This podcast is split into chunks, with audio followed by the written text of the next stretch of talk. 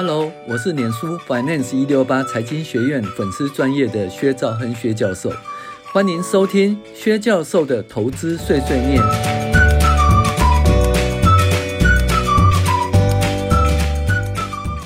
各位学员，大家好，我是薛兆亨薛教授。那我们现在来进行开启心中无尽藏第十一讲哦。第二阶段双引擎时期投资法之存十二桶金现金流存股投资法。那我们有介绍第二阶段的第一种投资法，就是低买高卖五线谱投资法。那我们现在讲大家最喜欢的那个存股啦、存现金流的一个投资方法哈。好，那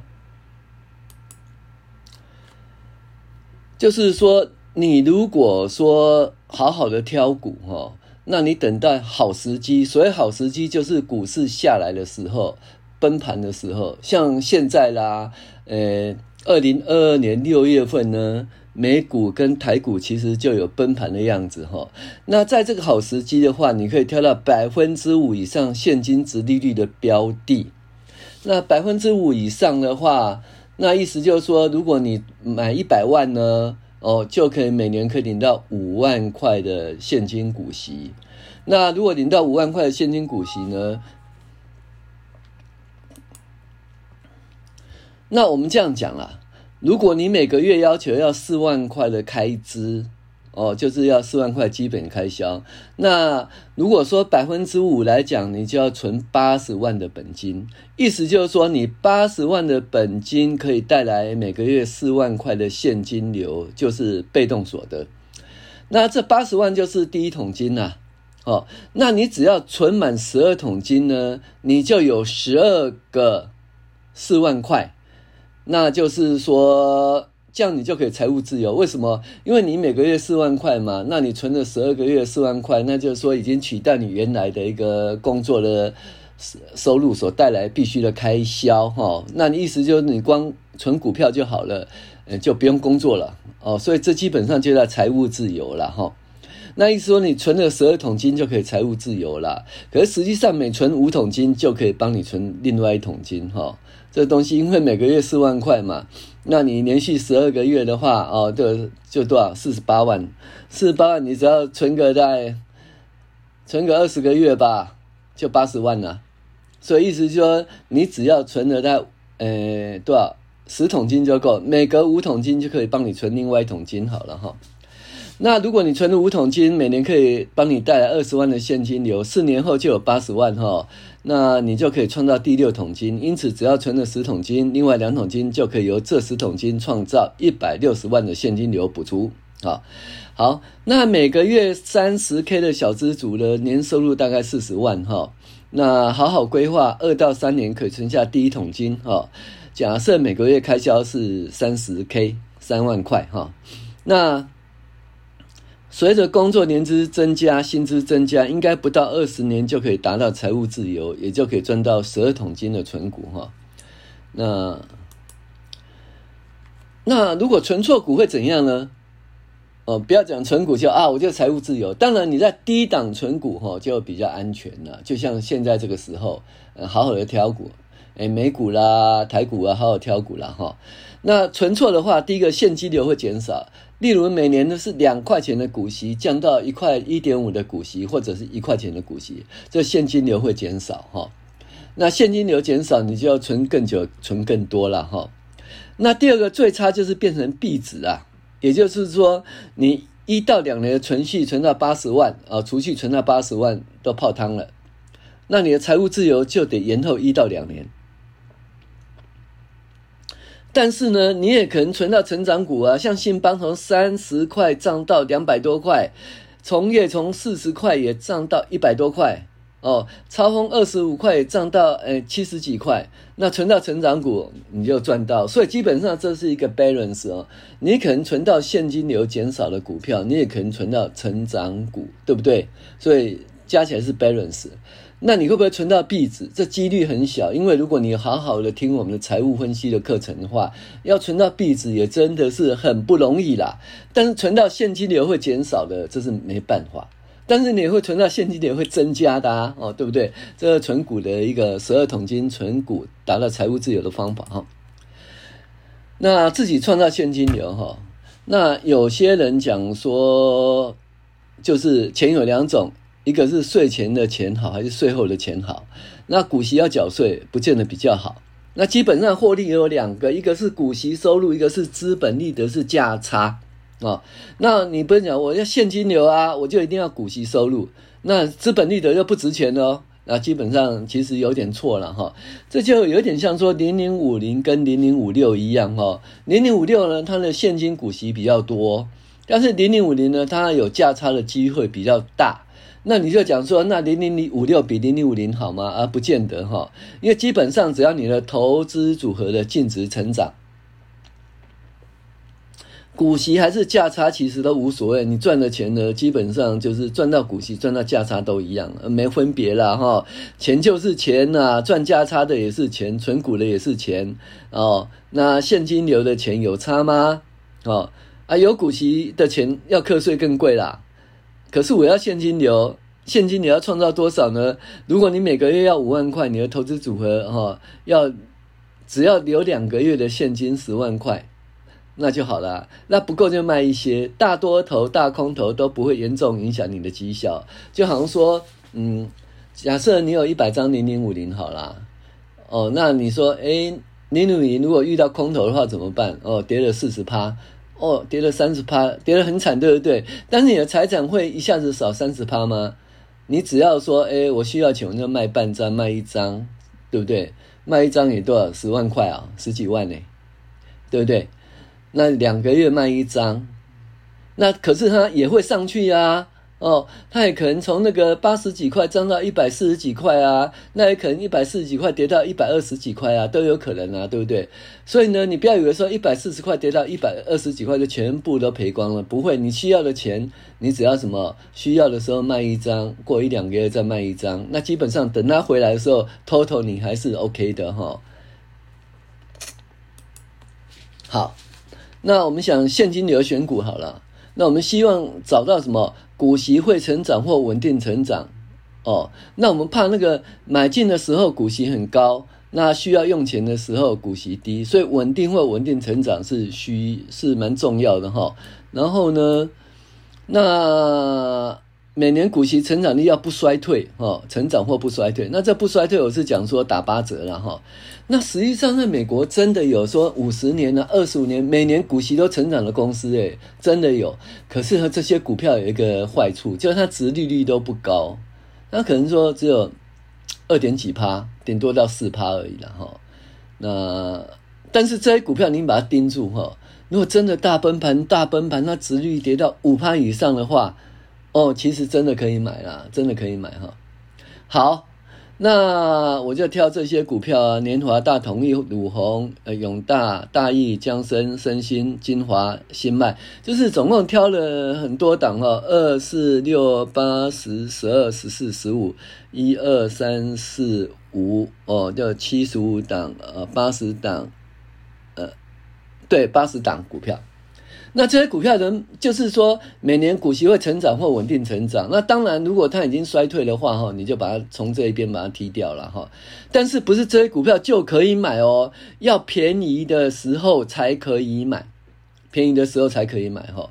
那所以我们这些将近八十档股票就慢慢去筛选，就是如果说，诶，它股息有衰退，呃，超过百分之八十哦，就是就是打八折以下的话，就把它踢掉。然后注意这些股啊，然后等到低档的时候，可以把它买进了哈。好，那我们看这一档股票年华啊，年华的话，它基本上呢，其实几乎每年哈，它的呃股息都会成长，盈利也都还成长的不错哈。那它的平均收盘价那时候我在二零一八年是三十八块，后来又涨到五五十块以上了哈。那所以这是一个。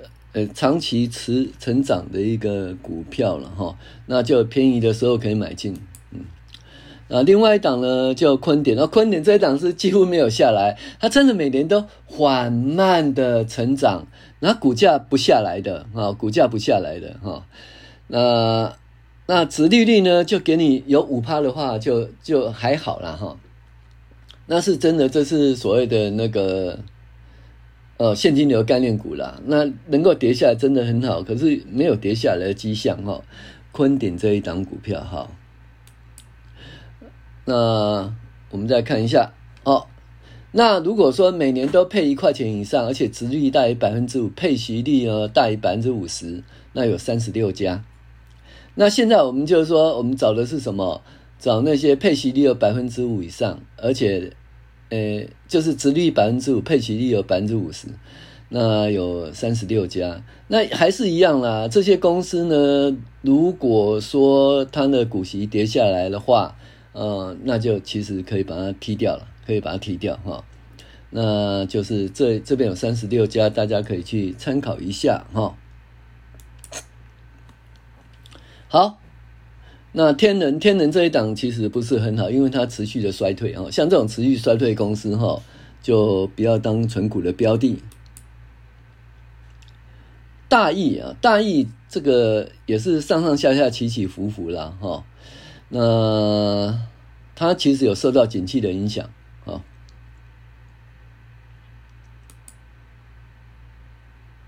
好，另外我找到什么？每年的现金殖利率金大于百分之五的公司，那这个东西哦，呃，二四六八十十二十四十五一二三四六十七十，哦，就就将近八十档了，将近八十档哦。那每年殖利率大于百分之五的公司好不好？哈，其实不见得好。为什么？哈，比如说呢，今年是一百块，然后股息是五块钱，那。不就是说殖利率大于百分之五吗？那明年呢，跌到八十块，股息是四块钱，那殖利率也是百分之五。那其实明明是什么，股价也跌，股息也跌哈。所以你用这种选股方法哈，呃，会有这种风险呐。那就是说，你怎么讲？你今年买大于百分之五，那明年呢，以今年买进的价格哦，可能就低于百分之五了。但也可能高于百分之五。我基本上我比较喜欢那一些，就是说能够持续成长的公司啦，能够持续成成长的公司会比较好，成长或不衰退的公司会比较好。但是这里面真的找到很多股还相当不错哈，还相当不错，大大家自己去看哈。像有些股在跌下来的时候，其实可以买，可以买。好。那现金流存股哈，这个有六大哦，六大原则。第一个要找高值利率的公司，必须同时现金股息稳定哦，最好连续六七年都有发股息，而且稳定或成长不衰退哈。稳定就是今年两块两块两块两块，这就稳定啊，或成长两块两块一两块三两块五三块，这叫成长。或不衰退，说两块一块八，两块一块八一块九，它有稍微下来，但是没有跌到百分之八十以上，这叫不衰退哈。那我们可以用今年现金股息除以去年的现金股息，这个比例如果大于百分之一百，表示股息都成长，挑这些股，或者说大于百分之九十，表示说哎不会衰退超过百分之十哈，那叫做稳定的股息了哈。那因为借钱存股就必须要稳定的股息来偿还借钱的利息，所以稳定或成长的现金股息是很重要的。二，必须当年度每股盈余大于现金股息，也就是股息发放比率小于一百。如果一家公司赚两块钱，发现金股息三块钱，那表示什么呢？表示它不是发股息，它是把你诶过去的钱退还给你的哦，这是就是资金的退还了。那一家公司呢，长期而言不可能一直就是退还给你钱呢，哦，所以呢，我们觉得长期而言不可能就是说维持股息高于每股盈的股利政策了哈，除非他怎样，每次都现金增资，那现金增资呢，十块钱他用八十块现金增资，就有七十块的资本公积，然后他再把七十块资本公积呢再配息给你，那其实就把资金退还给你哦，我觉得这也不是所谓的花股息哈。好，第三，必须预测未来现金股息成长或不衰退，这个部分比较难的哈。那至少公司的营收不能比去年衰退了哈。那获利能力不能比去年差，也就是说，公司的前景必须维持跟去年一致或者比较成长。那这个东西就基本上你就持续盯着它每一季的盈余，哦，还有营收。那营收不要累计营收不要比去年衰退啦，那盈余也不要比去年衰退。那这样子的话，它基本上哦就可以获利就对了了哈。好，第四，当然现金殖利率要满足你存股的要求，一般人是要百分之六以上哦，是接受你存股的概念基本门槛哈。那如果是成长股的话，那你可以说那百分之四以上也 OK 啦哈，也也 OK 啦。那百分之五就不贵不便宜啦，百分之六以上就是还好，就有一点捡到便宜货的感觉哦。然后不能够有稀释盈余的财务行为，例如开发放可转债或现金增资啊。